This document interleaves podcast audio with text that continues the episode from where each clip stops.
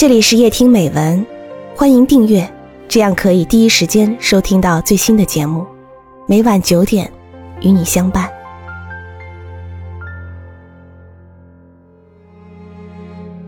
天堂地狱之别，作者：占梅兹。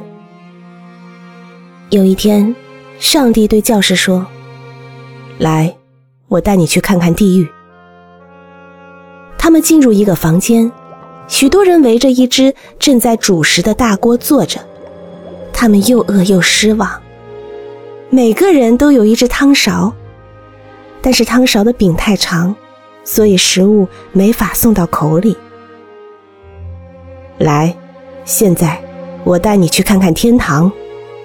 上帝又带传教士进入另一个房间，这个房间跟上个房间的情景一模一样。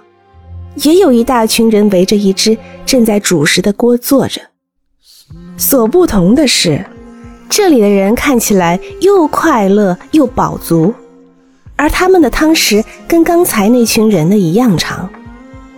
传教士奇怪地问上帝：“呃，为什么同样的情景，这个房间的人快乐，而那个房间的人却愁眉不展呢？”